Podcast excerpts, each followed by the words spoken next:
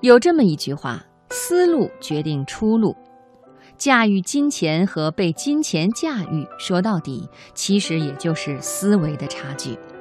接下来，我和朋友们一起来分享青年文摘的一篇文章：别让你的人生为省钱服务。说一个真实的故事。我的大学同学默默出身于一个普通家庭，父亲是国企的职员，母亲是一个家庭主妇。默默在家里排行老二，上面有一个大他三岁的姐姐。这样一个四口之家，全靠默默父亲那一点微薄的薪水支撑着，可想而知，生活是很困难的。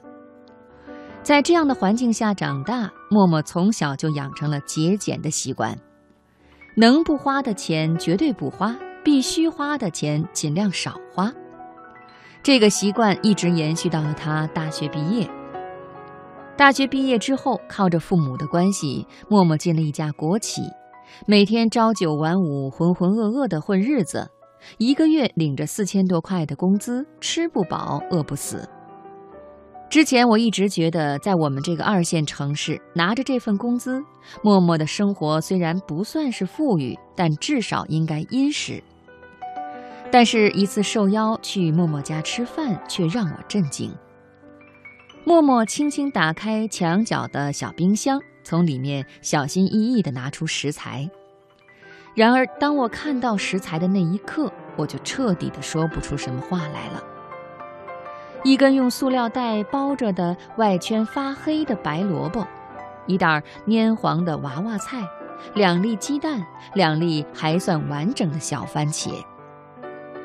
我目瞪口呆，忍了半天，还是没忍住，开口问道：“默默。”你平时就吃这些吗？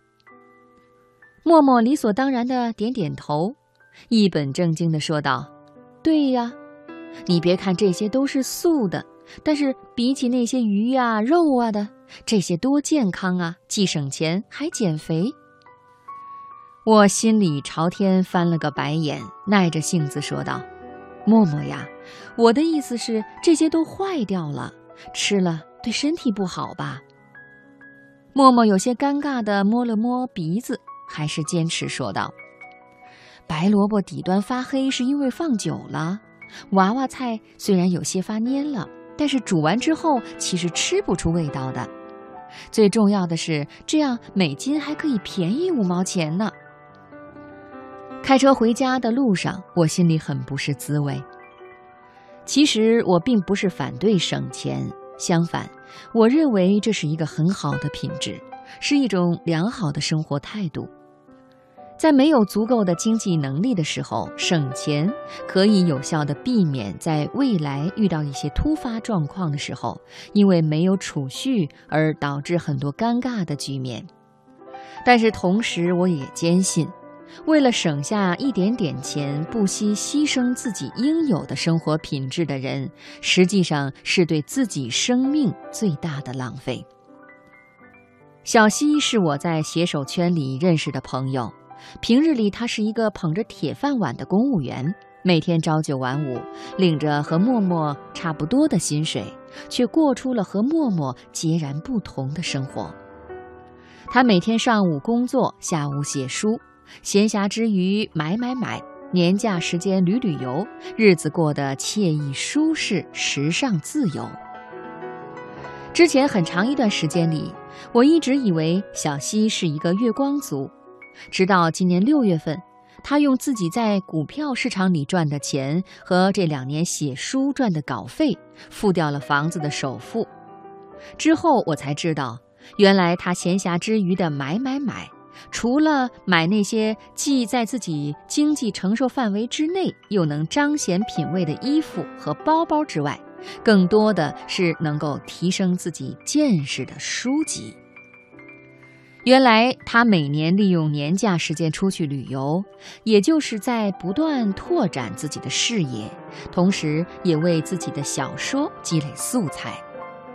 后来有一次和小西聊天的时候，小西告诉我说。其实小的时候，他们家的情况也不好，父母为了尽可能的省钱，几乎去除掉了他一切的快乐。直到大学毕业，他都没有去过游乐场。虽然后来当他有了足够的经济实力，花着自己的钱走进了游乐场的大门，但那个时候阅尽千帆的他再也感受不到童年的那种悸动了，这是他一生的遗憾。那一天，他开始有意识地利用手上的钱进行自我投资，让手头上的钱以知识、品味等形式在自己的身上转换成无形资产。让财富得以保值，甚至是升值。那之后，结合了自己的工作和兴趣，小溪重新分割了自己的时间。他开始提高自己的效率，将公司所有的工作集中在上午完成。午休过后，便是他的写作时间。晚上下班之后，去健身房一小时，而后回来或者看书，或者找网校的视频学习金融知识。或者看一些杂志，学习时尚潮流。我问小溪：“那段时间你有没有动摇过呀？”小溪歪着头想了一会儿，还是认真的点了点头，说：“有。但是比起怕失败，我更怕我美好的人生全用在了省钱上。花钱投资自己，让自己变得更加强大。”努力磨练能让自己在社会上立足的一技之长，让手头上有限的钱以知识、技能的形式在自己的身上转换成无形资产，得以保值，而后再把这些一技之长投入市场去竞争，这样才能够周而复始，良性循环。